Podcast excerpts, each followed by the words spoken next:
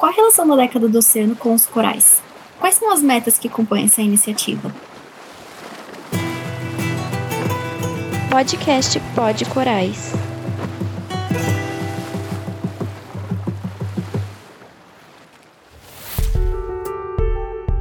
Bem-vindos e bem-vindas ao último episódio dessa série do Pod Corais, é um podcast apresentado por mim, Ana Beatriz, e pela Lucila. Para a gente fechar essa nossa série de, de conversas, enfim, é, a gente quer trazer a década do oceano para vocês, apresentar um pouquinho ela, é, o que é, as principais curiosidades, enfim. E para acontecer essa conversa, a gente convida o professor Ronaldo Cristofoletti, e ele vai contar um pouquinho para a gente da sua carreira, da sua relação com os corais, dar algumas dicas e conselhos para a gente aí, vão ser super bem-vindos, eu tenho certeza. Então, bora lá. Tudo bem, Ronaldo? Olá, Ana. Olá, Lucila. Tudo bem? Tudo ótimo. Prazer. Prazer é nosso, Ronaldo. É, então, conta um pouquinho pra gente o que você faz. Você é professor da Unifesp, né? E o que mais? Vamos lá. Eu sou biólogo de formação, né? Sou professor aqui na Universidade Federal de São Paulo, Instituto do Mar. Eu trabalho com a biodiversidade costeira, não diretamente dos corais, de organismos um pouquinho mais fora d'água, do entre marés, que a gente chama, né? aquela, aquela parte que fica ora coberta pela água, ora não. Mas eu trabalho com uma relação de como diferentes fatores ambientais, humanos, eles podem regular a biodiversidade costeira. E aqui o que me une também aí a todas as pesquisas sobre corais e pontos do gênero. Fora essa, essa questão de biodiversidade mudança do clima, eu trabalho com a comunicação científica, que é como que a ciência pode estar junto dos outros setores da sociedade né, e, e, junto com outros colegas através do programa Maré de Ciência. Então, são uma, uma linha que junta a parte do oceano à parte da comunicação e a interação da sociedade. Nossa, bem interessante. Eu acho que a gente convidou a pessoa certa, então, hein? Professor, vamos à primeira pergunta. É, o que é a década do oceano em si e de que maneira que ela se relaciona com a tecnologia, com as mídias de, de informação? O que você pode falar para a gente? Acho que a década, a década do oceano, ela é uma oportunidade única para todos nós, cidadãos, os cientistas do mar, principalmente, mas para qualquer pessoa da sociedade ou de qualquer profissão, para construir um mundo melhor. Vamos entender o que é a década. É, a ONU ela tem uma série de décadas. As décadas são pautas prioritárias que elas a ONU convida o mundo para ter ações né, mais direcionadas para aquele tema. Nesse momento, por exemplo, a gente sempre tem várias décadas ao mesmo tempo. A gente tem a década do afrodescendente, que se encerra em 2024. A gente iniciou esse ano a década da restauração dos ecossistemas, que é então como a gente cuidar das áreas que nós já impactamos tanto mas nós temos também a década do oceano que iniciou, que é essa década que, na verdade, o nome completo é a década da ciência oceânica para o desenvolvimento sustentável. E o nome diz muito, porque veja que a, a ONU já teve mais de 40 décadas. Essa é a primeira que ela destaca o papel da ciência. A ciência oceânica para o desenvolvimento sustentável, o papel da ciência para a tomada de decisão. E agora, né, infelizmente, com a pandemia, nós vimos o quanto nós precisamos tomar as decisões, nós como pessoas, como instituições, como governantes, decisões que sejam baseadas na ciência. Então, essa importância da ciência para a sociedade, né, a ONU já, já, já colocou dessa vez no título. E aí ela é a ciência oceânica, então que é essa ciência é, é, que vem da zona costeira, que entenda a importância do oceano para o desenvolvimento sustentável, é para atingir a Agenda 2030 e todos os objetivos do desenvolvimento sustentável. Como que isso se relaciona com a tecnologia? Ela se relaciona tanto com a tecnologia, vamos assim chamar, tradicional, né? A gente pensar, então, é, a década tem como objetivo que nós tenhamos dados abertos, acesso aos dados, que todos os cidadãos possam encontrar. Para isso a gente precisa de tecnologias, tecnologias acessíveis, né, que transformem os dados numa fáceis de serem encontrados, mas tecnologias para um oceano mais limpo, tecnologias para a previsibilidade do oceano, tecnologias de comunicação para que ele seja o que a gente chama de resultado número 7, que ele envolva a sociedade, que ele inspire a sociedade. Então, como nós podemos nos comunicar mais? Como que mídias, ou como que espaços como esse do Pod Corais ajudam a sociedade a entender melhor o papel da ciência para pensar nas questões do oceano. Então, ela tem uma relação direta e essencial com a tecnologia e com as tecnologias sociais, entendidas como tecnologias sociais, aquelas tecnologias que envolvem a sociedade, que criam novas dinâmicas de interação entre a sociedade. Professor, é, o senhor falou é, um pouco da década do oceano, é, citou a importância de ter uma década que leva o nome da ciência, achei muito legal o senhor citar isso. E dentro da década do oceano, é, a gente tem a ODS e a ODS 14. O senhor pode explicar o que, por favor, para os nossos ouvintes, o que significa a ODS 14, a sigla, a importância e tudo o que vem junto com ela?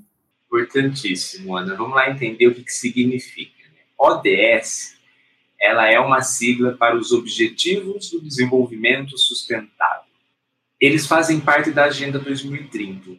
O que é a Agenda 2030? Então, em 2015, a ONU é, discutiu, junto com todos os, os países membros, né, é, a criação dessa Agenda 2030, que, na verdade, nada ainda mais é do que a Agenda do Milênio, que vinha antes, que algumas pessoas talvez conheçam, que vem lá da ECO 92 do Rio. Então, assim, são agendas globais para a gente ter um futuro melhor, um mundo melhor. Em 2015, essa agenda tomou, então, esse, esse formato da Agenda 2030, ou seja, ela tem há 15 anos de meta, né, ela foi criada em 2015, para atingir o desenvolvimento sustentável.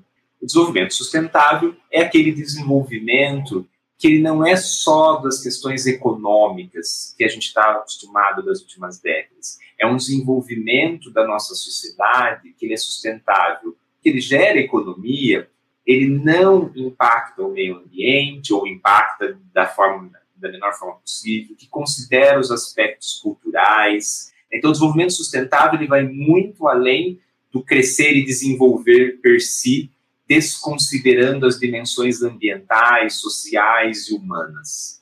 É, o desenvolvimento sustentável integra todas essas dimensões. Uma não pode se sobressair da outra. Então, a Agenda 2030, ela tem 17 objetivos de desenvolvimento sustentável, chamados 17 ODS, que tratam os objetivos principais para chegar em 2030 com uma sociedade melhor, com um mundo melhor. Então, é erradicar a pobreza, fome zero, educação de qualidade, água e saneamento, igualdade de gênero, mudanças climáticas, paz e, é, é, nas interações entre os países, cidades sustentáveis, desenvolvimento tecnológico sustentável, que nós podemos e devemos ter tecnologia mais sustentável, com materiais, matérias-primas e usos adequados. Então, são 17 objetivos. O 14 o chamado ODS 14, é o que trata sobre o oceano. Ele é o chamado a vida embaixo d'água e, na verdade, ele traz, então, como ter um oceano sustentável. E aqui é aquela relação com a década. Por quê? 2015, a ONU lançou a Agenda 2030. Dois anos depois, em 2017, eles falaram assim, puxa, a gente precisa dar um gás na Agenda 2030. A gente, os países estão já trabalhando, se movimentando, mas a gente precisa de mais. E o mais foi, então, fizeram um estudo e viram que é na zona costeira do mundo. O que é a zona costeira? A zona costeira são os primeiros 100 quilômetros da linha do mar para dentro do continente. Nessa faixa de 100 quilômetros no mundo todo, ele concentra 40% da população mundial. E veja, os primeiros 100 quilômetros a partir da linha do mar, veja que no nosso caso, 100 quilômetros, a gente sai da, da, daqui de Santos e vai, vai passa um pouquinho de São Paulo. Percebe assim, é muito, se a gente olha no mapa, é uma faixa muito estreita. Ela não é 40% do território é, dos continentes, mas é aqui que está 40% da população, ou seja, é a zona costeira que concentra a população mundial. Se é na zona costeira, que é próxima ao oceano, que concentra a população mundial, é aqui que se resolve os 17 Objetivos de Desenvolvimento Sustentável e ainda considerando que é o oceano que regula o clima, que regula as chuvas nas áreas mais continentais interiores. Então, assim, o oceano regula todo esse espaço. Então foi a partir daí que o ODS 14 sobre o oceano, ele deu origem à década do oceano, porque é a partir do olhar do oceano que a gente pode resolver todos os problemas do mundo. Legal, parece que sustentabilidade é a palavra-chave, né, desse movimento, então, da década do oceano, professor. Total. Sustentabilidade é o eixo central dessa história. Interessante.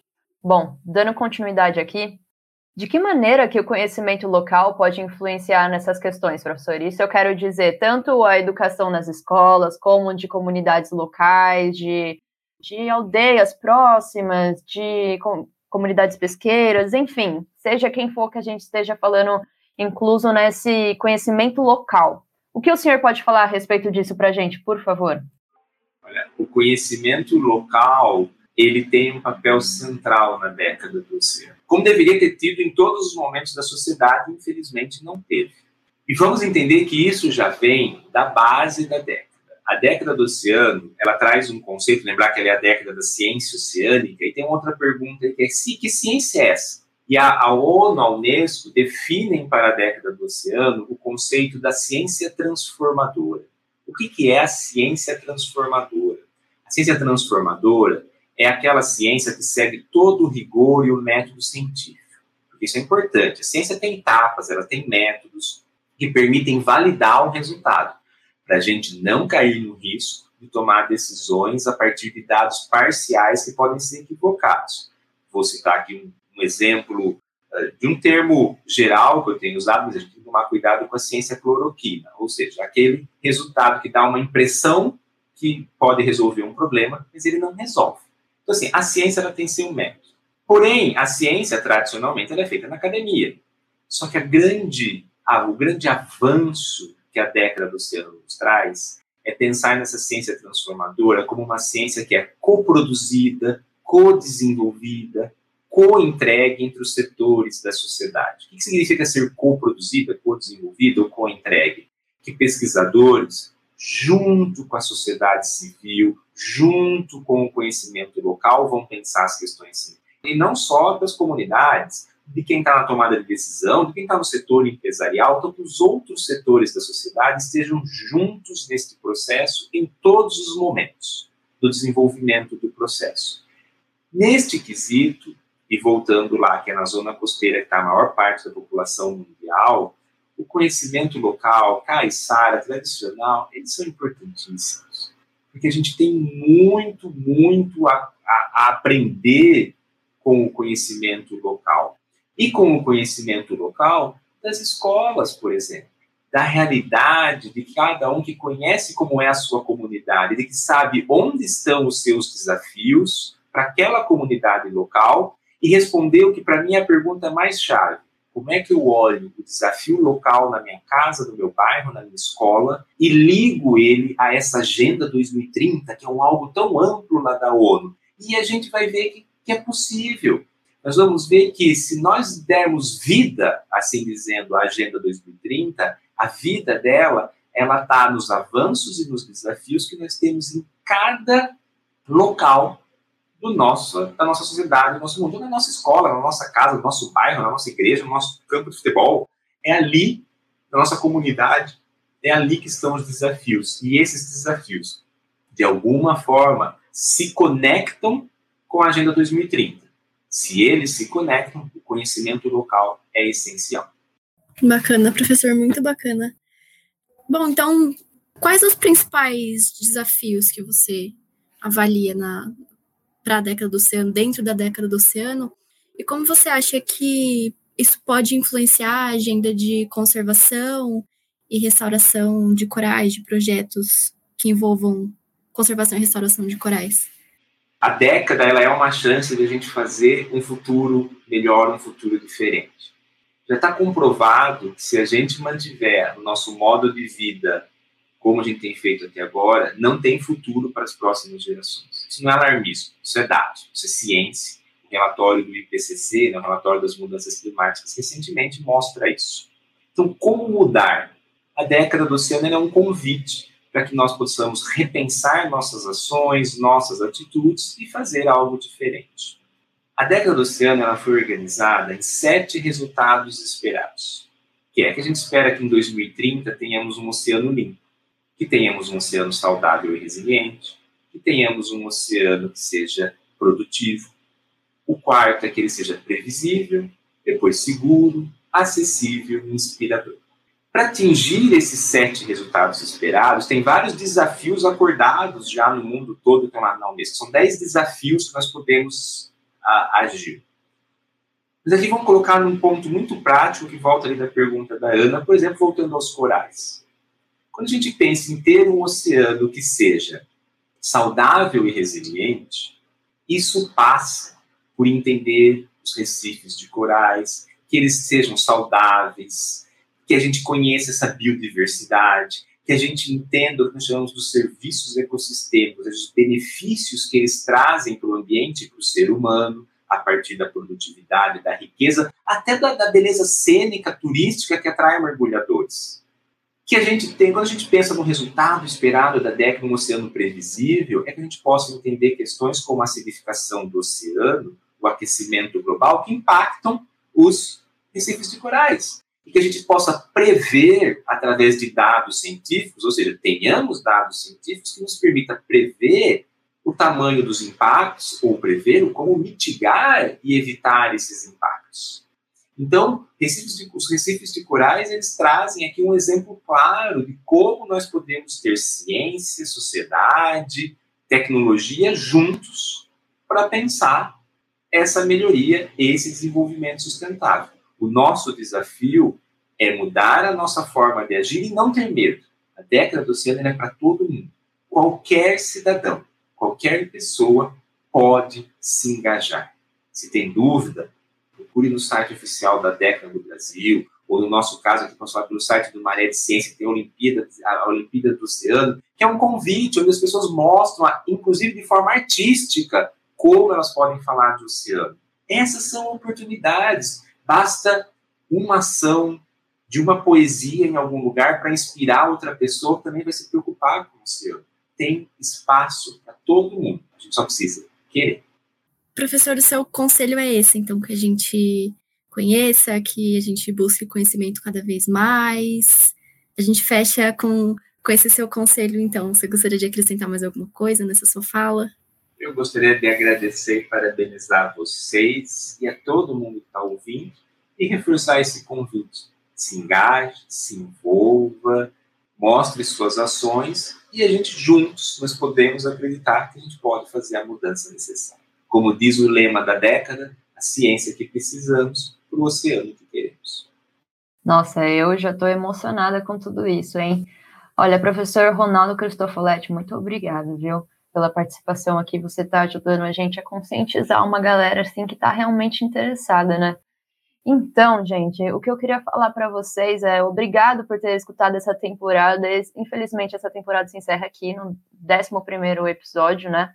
E, e o que eu queria dizer é assim: é, eu e a Ana estamos deixando o nosso legado aqui é, através de informações. Nós estamos, estamos procurando os melhores convidados para dar as melhores respostas, para informar cada um de vocês que está dedicando os 15, 20 minutos do seu dia, enquanto lava uma louça, enquanto faz um trabalho, seja o que for. Então, tentem transmitir essa informação, tentem ir atrás, como o professor Ronaldo já falou anteriormente, existem lugares para vocês procurarem essas informações. E assim, essa Olimpíada Oceânica é uma corrida que todos nós estamos correndo. É, então, assim, participem, vão atrás e a gente conta muito com a participação de vocês. Muito obrigada por ter ouvido. E aqui está o meu tchau. Muito obrigada por cada um que ouviu. Eu quero deixar também o meu agradecimento a todo mundo que, todos os pesquisadores, professores, enfim, cada um que fez parte do nosso podcast. Deixar o meu agradecimento à Lucila, que foi minha companheira nessa, nessa jornada e dizer que é só o começo de tudo, de, da realização de muitos sonhos. É, eu sou muito apaixonada pelo oceano, tenho certeza que a Lu também, em todas as suas faces e suas belezas. E tudo que eu puder deixar aqui nessa vida de. nem que seja um grãozinho de bom para o oceano, para a vida em si, eu quero deixar. Então é isso, gente. Muito obrigada.